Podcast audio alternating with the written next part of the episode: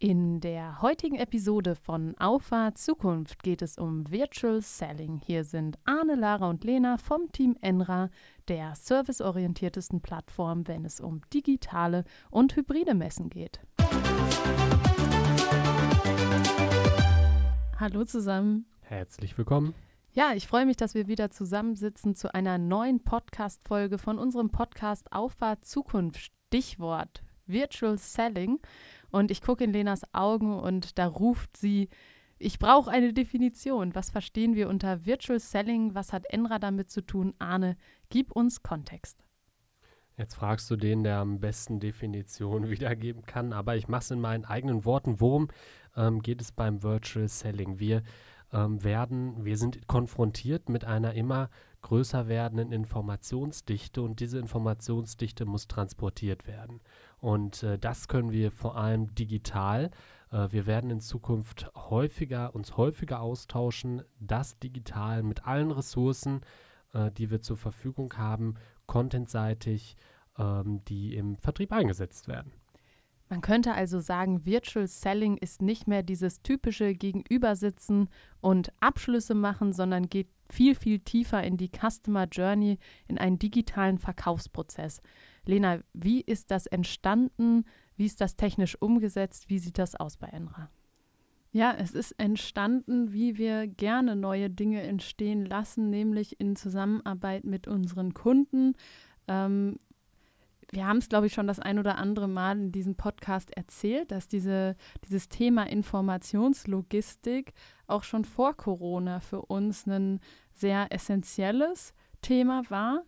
Ähm, nämlich ähm, dort haben wir uns überlegt, wie wir die Informationsdichte auf Messeständen ähm, ja, der höheren Informationsdichte von Unternehmen anpassen können und wie wir es dann auch entsprechend verteilen können, ohne dass der Messestand gleich doppelt so groß wird.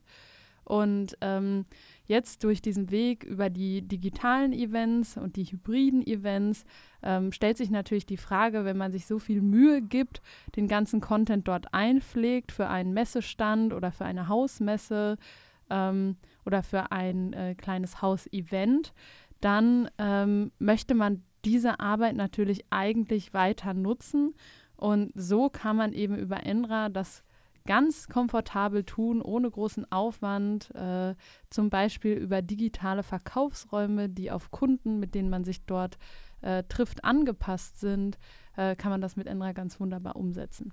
Und genauso wie wir die Analogien bei der digitalen Messe zum analogen Pendant haben, haben wir auch bei den personalisierten Verkaufsräumen genau diese Analogie. Was heißt das? Auf einen Kundentermin, Ahne, das wirst du besser wissen als ich, bereitet man sich vor, indem man ähm, Informationen zusammensucht, indem man sagt, das könnte interessant sein oder darüber haben wir bereits gesprochen. Die und die Information möchte ich mal mit an die Hand geben. Und ich vergleiche das ganz gerne mit der schlechtesten Customer Journey, die es gibt. Und zwar der Knick in einem Prospekt, in einem Katalog, der 200 Seiten ist und da, wo der Knick ist, da steht dann die Information, die du brauchst. Und das ist halt kein Erlebnis. Und mittlerweile sind wir auch im B2B-Bereich so weit, dass ähm, die eigentlich eine B2C Customer Journey sich wünschen. Und dieses Niveau zu erreichen ist gar nicht so leicht. Aber wenn man sich wirklich überlegt, wie viel Mühe dann auch in so eine digitale Veranstaltung geht und dann mit dem Gedanken im Hintergrund, dass man das auch wiederverwenden kann, steigt natürlich die Motivation auch nochmal einen draufzusetzen. Definitiv. Jedes ähm, Verkaufsgespräch ist super individuell und äh, diese spezielle Vorbereitung darauf ähm, ist ähm, unheimlich spannend. Und wenn ich das dann kombiniere, nicht mit äh, dem ähm, ungeachtet dieser, dieser persönlichen Note, wie man erinnert sich daran, wann hat äh, der Partner, die Partnerin Geburtstag, ähm, das Kind oder was auch immer, sondern wenn man mal über die fachliche Ebene spricht, wenn ich da dann äh, Mehrwerte mitbringen kann, ja, dann bin ich ganz weit vorne mit dabei, weil das brauche ich nicht verkaufen, das brauche ich nur zu verteilen und äh, mein Kunde, äh, meine Kundin kann sich darüber entsprechend freuen. Und an sich ist es ja eine individuelle Einrichtung eines Besprechungszimmers, weil im Jahr 2020 sah das Besprechungszimmer eigentlich so aus. Man hatte verschiedene Kacheln, in denen äh, bewegten sich äh, Porträts im Hintergrund entweder verschwommen oder ein lustiges Bild, manchmal ein ernstes. Und mittlerweile kann man aber diese Räume dazu nutzen, wirklich zu gestalten und man guckt nicht mehr in dieses ich nenne es jetzt mal in Anführungsstrichen, langweilige Videomeeting, sondern hat den Inhalt direkt mit auf der Seite, kann sich da gemeinsam durchbewegen und der Gesprächspartner hat auch nochmal die Möglichkeit, danach auf die Ressourcen zuzugreifen. Und ähm, das wird vor allem bei erklärungsbedürftigen Produkten ähm, immer wichtiger. Ja, also auch hier ist ja die Idee, äh, digitales und analoges äh, so gut es geht zu äh, kombinieren und Synergien daraus zu nutzen. Ähm, auch das, was wir eigentlich äh, ähm, ja, gerne so pflegen, dass man eben nicht schwarz und weiß sieht, sondern ähm, sich die Kombination als goldenen Mittelweg quasi aussucht.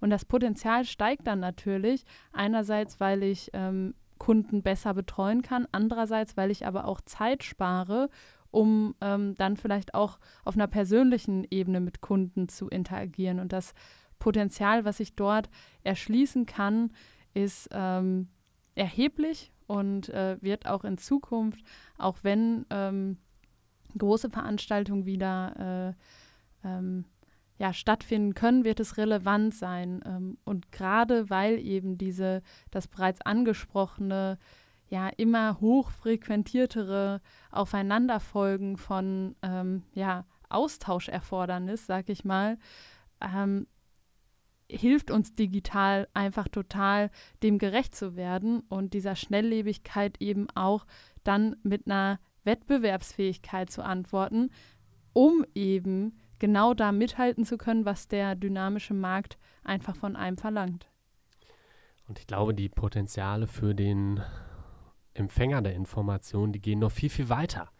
Denn ähm, wenn ich mal, äh, wenn ich schaue, ähm, was ich auswerten kann, ja, dann äh, kann ich schauen als ähm, Vertriebler, wie wird mit meinem zur Verfügung gestellten Content interagiert. Ja, hatte der bereits die Gelegenheit, sich äh, seinen individuell zusammengestellten Content anzusehen? Hatte der schon die Gelegenheit, das Gespräch nachzuvollziehen und äh, sich nochmal mal ähm, damit zu beschäftigen. Und erst wenn ich die Gewissheit habe, yo, er hat sich damit beschäftigt, er ist auf dem neuesten Stand, dann äh, kann ich ihn wieder kontaktieren. Wenn zu viel Zeit vergeht, dann kann ich ihm ein, äh, kann ich nochmal nachfragen, Mensch, wie sieht es aus, einen kleinen Reminder geben.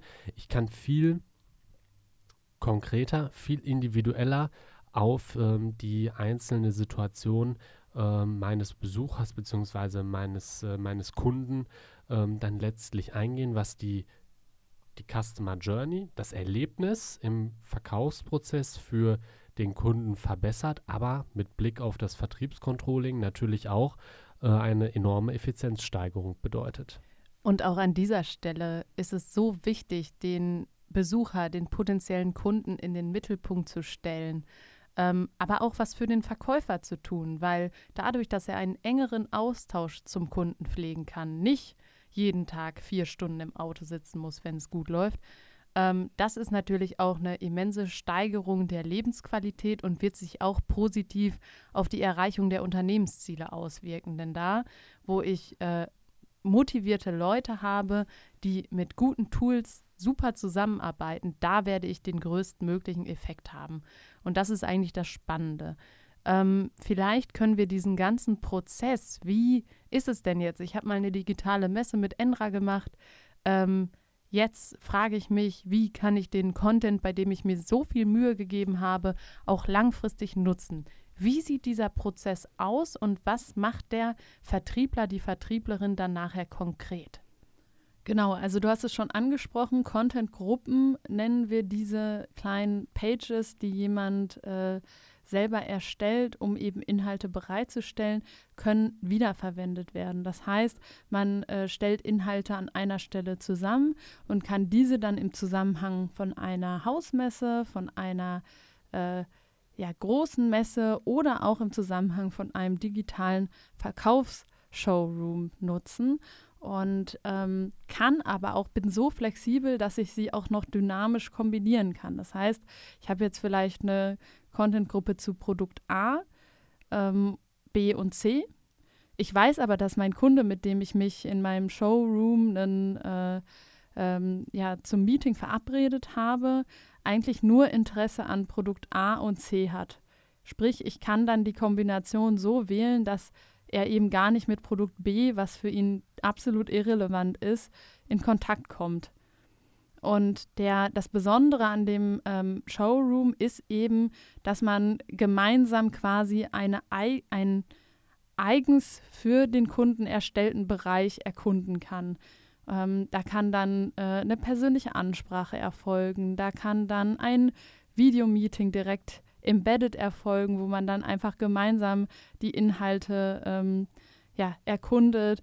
Man kann dem Verkäufer auf dem Stand folgen, wenn dieser eine persönliche Tour durch diesen Raum gibt.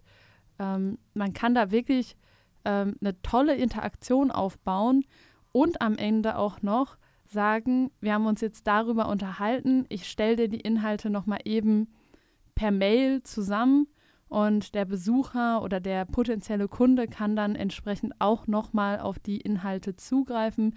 Sprich, es gibt eigentlich keinen Weg an dem Inhalt vorbei und die Information findet auf jeden Fall das Ziel und ist damit logistisch gesehen erfolgreich verfrachtet. Einen ganz zentralen Vorteil, über den haben wir noch gar nicht gesprochen. Äh, jemand, der im Marketing arbeitet, kennt vielleicht die Dateinamen V2, V4, V4.1, V5, V Final, V jetzt aber wirklich Final. Ähm, und da haben wir natürlich den entsprechenden Vorteil, dass immer alle auf den gleichen aktuellen Informationsstand zurückgreifen. Und das ist auch ein, ein nicht äh, zu vernachlässigender Vorteil, weil es eben für jeden Kunden dann auch die Qualität der Informationen bereitstellt, die gerade relevant sind. Er ist ein Riesenproblem, gerade im konventionellen Vertrieb, wo ich Vertriebsorganisationen einer gewissen Größe habe, äh, dass einfach ähm, extrem viele unterschiedliche Versionen unterwegs sind und ja auch alte Klotten einfach durch, durch die Gegend geschickt werden. Ja, ja und äh, das wird ja auch der äh, dieser Ansatz wird ja auch dieser Schnelllebigkeit gar nicht gerecht. Ähm, wie oft ändern sich äh, Unterlagen? Wie oft würde man gerne etwas optimieren, weil man weiß, hm, an der Stelle wird es vielleicht gar nicht so deutlich, aber ich möchte ähm, eigentlich nicht diesen Prozess der Neuverteilung anstoßen. Diese Gedanken hast du dann gar nicht mehr, weil du einfach das äh, entsprechende Element ersetzt. Und ähm, ja, weder der Kunde noch das Vertriebsteam würde bemerken, dass sich etwas, äh, eine Kleinigkeit geändert hat. Ähm, das heißt also, man ist deutlich flexibler, man kann aber auch deutlich schneller Dinge hinzufügen, man kann Dinge ausprobieren, was auch ein großer Vorteil ist, im modernen Marketing auch mal zu gucken, funktioniert es besser, wenn ich so gehe oder funktioniert es besser, wenn ich so gehe. Ähm, auch da hat man dann nachher eine Datenbasis, anhand der man analysieren kann, was hat denn jetzt für meine Zielgruppe besser funktioniert. Also man ist im digitalen, was das Controlling angeht und die ähm, ja, fundamentale Begründung durch Daten deutlich besser beraten, als wenn man das analog macht, ähm, wo man diese Möglichkeit nur eingeschränkt hat. Da gebe ich dir absolut recht. Und wir haben ja dieses Feature mit Kunden entwickelt aber auch gemerkt, dass wir eigentlich an der einen oder anderen Stelle genau die gleiche Herausforderung haben. Und mit diesem neuen Feature der personalisierbaren Verkaufsräume ähm, habe ich natürlich auch ein Paradebeispiel für die Verknüpfung von Vertrieb und Marketing. Ich habe ein Marketing, das den Content bereitstellen kann, den Content, der vom Vertrieb benötigt wird, aber ich zwinge den, den einzelnen Vertriebler, die einzelne Vertrieblerin nicht dazu, ähm, einen bestimmten Stil anzunehmen, sondern er oder sie kann daraus einen eigenen Stil entwickeln. Und das gibt ja auch nochmal mehr Sicherheit im eigenen Verkaufsprozess. Man kann ähm, das Ganze für sich persönlich anpassen und diese, dieser Verknüpfungsgedanke, dass man wirklich gemeinsam daran arbeitet, bestmögliche Ergebnisse für den Kunden bereitzustellen, das lässt sich dadurch natürlich super abbilden. Ist ja auch ein essentielles äh, Thema, was für unseren Vertrieb äh, gelöst wird. Genau, ja. Ähm, dadurch, dass wir vor den gleichen Herausforderungen stehen wie unsere Kunden, die natürlich eine andere Kundenzielgruppe haben, aber im Grundsatz äh, im Kern auch äh, den gleichen Herausforderungen gegenübergestellt sind, sind wir natürlich auch ein Top-Paradebeispiel, um eben Dinge dann auch zu validieren. Das ist absolut zielgruppenunabhängig, denn am Ende des Tages ist es völlig egal, an wen ich verkaufe, ob es im B2B, B2C ist.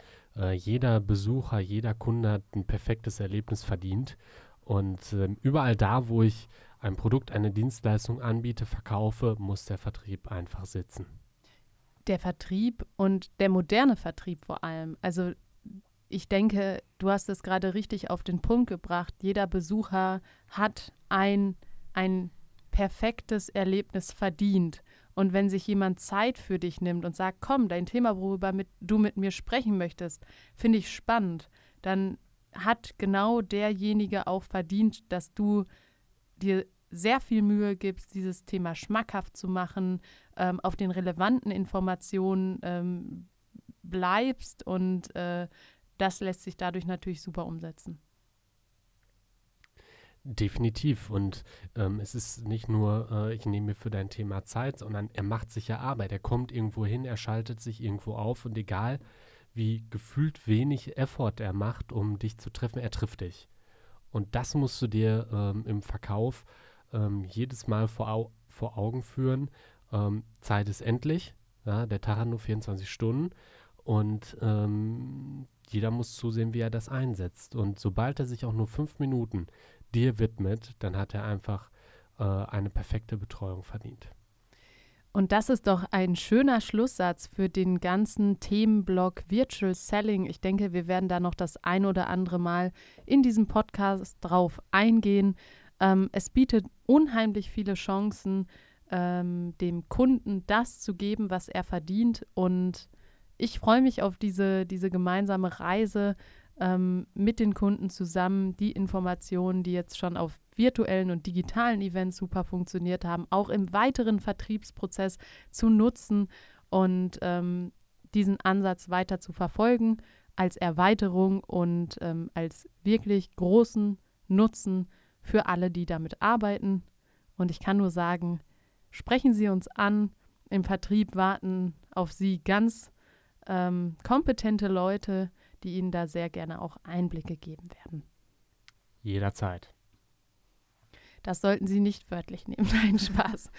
ähm, ja, in diesem Sinne herzlichen Dank und bis dann. Bis dann. Ciao. Ciao.